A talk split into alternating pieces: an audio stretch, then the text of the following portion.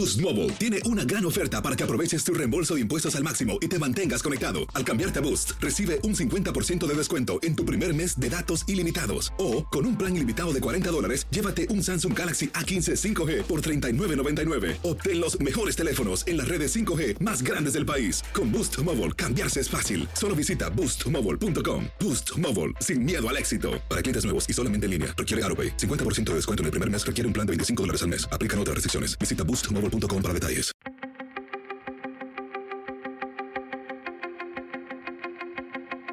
Temas importantes, historias poderosas, voces auténticas. Les habla Jorge Ramos y esto es Contrapoder. Bienvenidos al podcast.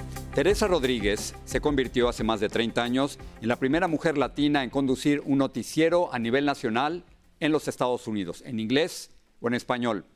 Pero después de tanto tiempo, tantas historias, tantas entrevistas y tantos reportajes, ahora se despide.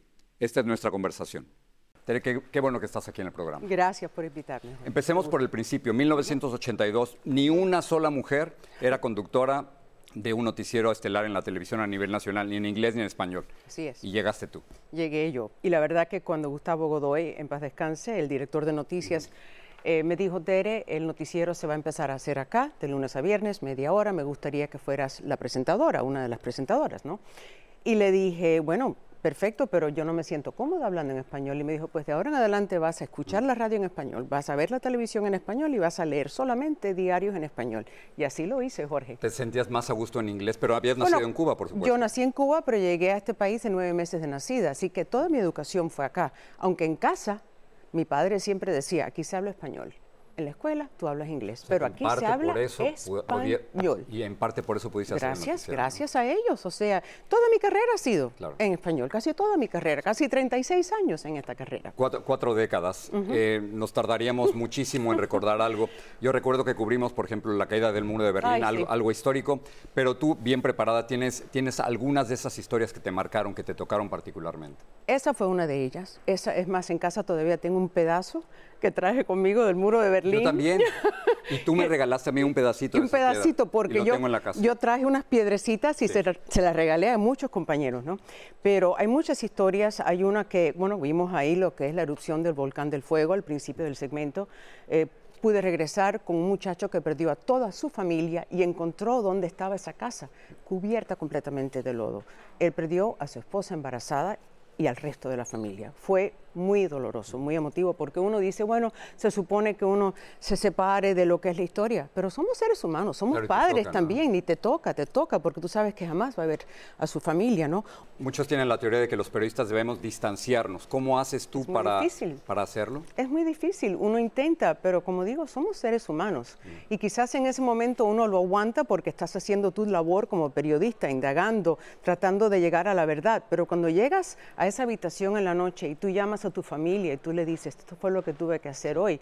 No, a veces para mí es muy difícil, por ejemplo, em, un tiroteo, una masacre, y tú tienes que llegar y empezar a tocar puertas, a ver si tú das con algún familiar de alguien que falleció. Y eso me pasó en el Festival del Ajo en California. La mamá de una muchachita, una adolescente, que, fue asesinada, escuchó mi voz cuando yo llegué a su casa y le dijo a la hermana, ¿es Teresa Rodríguez? Y la hermana le dijo, sí, pero ella sabe que tú estás en pleno duelo, que dice, no, yo quiero hablar con ella.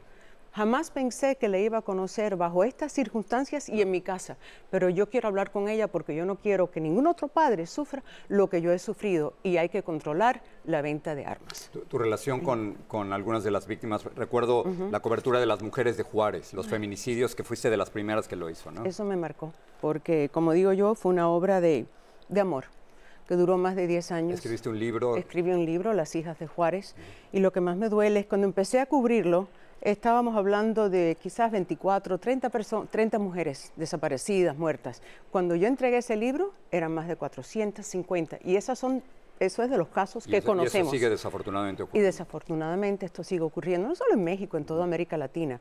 Así que aunque los casos, los nombres eh, eran diferentes, los rostros lo que es eh, el hecho sigue sucediendo, o sea, el feminicidio, eh, y es tan triste pensar que eso pasó hace tantos años y todavía. Cuando tú comenzaste, fuiste, fuiste la pionera, ¿cómo has balanceado la vida mm. personal Tu, tu hijo Víctor es es Periodista también. Al igual, al igual que Paola, mi hija. Sí. Están siguiendo los pasos, pero estamos, yo, yo digo que yo trabajo con supermujeres y tú eres una de ellas, por supuesto. Gracias, ¿Cómo, Jorge. ¿Cómo han ido cambiando las cosas de ese 82 ahora? Yo creo que hay cosas que cambiaron, por ejemplo, lo que es eh, todo lo digital, que ahora con un teléfono te enteras enseguida de lo que está pasando en el mundo. Antes no existía ni Google ni nada de eso, ¿no? Tenías que prepararte, leer, hacer llamadas, eh, preentrevistas y llegar y decir, bueno, ojalá encuentre a alguien que, con, con quien pueda hablar. Pero eh, ha cambiado mucho, pero yo creo que hay cosas básicas que no cambian. Por y eso es como un periodista tiene que estar preparado. Y se lo digo a mi hijo en todo momento, tienes que estar preparado, tienes que conocer tu materia y saber lo que vas a hacer.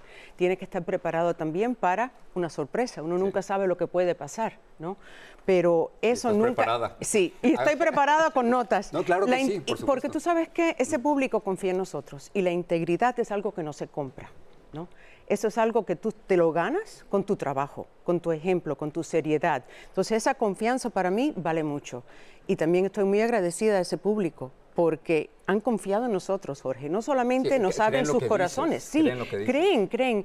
Y yo creo que hemos hasta cierto punto, tanto tú como tantas personas acá en el Departamento de Noticias, en la cadena, hemos aportado mucho a que lo que es la comunidad latina en este país tenga ese poder económico y el poder político que tenemos hoy día, sobre todo cuando mucha gente decía, un noticiero en español, Claro. ah, una cadena en español, claro, eso somos jamás va a 60 triunfar. millones y creciendo. Mira quiénes somos, así que...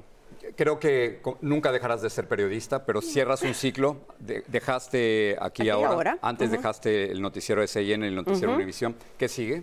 Bueno, ahora un proyecto muy lindo, eh, ya estoy trabajando en él, eh, en que seguiré contando historias, que es lo que más me apasiona, eh, sobre, son personas eh, que van a conocer que serán y son motivo de orgullo para todos los hispanos en este país. Ya los detalles se darán a conocer muy pronto, pero ya estoy trabajando en ello. Y me da mucho gusto porque quizás hasta presente alguna de estas historias en Aquí Ahora, quizás en el que noticiero, sí. quizás en el aquí también. punto, así que uno nunca sabe. Así que no es un adiós del todo, es un Sí. Hasta pronto. Gracias. Y yo, yo personalmente quiero agradecerte porque en toda mi carrera siempre has estado a un lado. Y al principio, cuando no sabía ni siquiera leer el teleprompter, era- eras tú quien, quien me ayudó. Y cuando hice mi primer noticiero fue contigo. Así que em, no sé ni cómo decirte adiós, de verdad. No, y no es un adiós, como dije, es un hasta pronto y se cierra un círculo, pero Sí. siempre se abren otras oportunidades. Y yo recuerdo que hasta en tu libro tú habías dicho, Teresa con las uñas rojas, hoy las traigo de color vino, Gracias. En honor a ti. Es, es que no sabía leer el teleprompter y entonces Yo en el- tenía en que el- en el guiarme guion, ella me iba, me, me iba Así, guiando. te iba guiando para que no se perdiera, porque no hay nada, o sea, cuando uno está mirando esa cámara Sí. y todo está escrito para uno y de repente te pierdes, Sí. para uno lo que son tres segundos es una eternidad. ¿no? Pero gracias a ti nunca me perdí. Gracias, Bueno, Tere. gracias a ti por esa amistad, porque aparte de amistad y colegas, somos familia. Sí, sí Hemos somos. estado juntos en las buenas Sí. y en las malas. Gracias. Gracias, Tere. Gracias.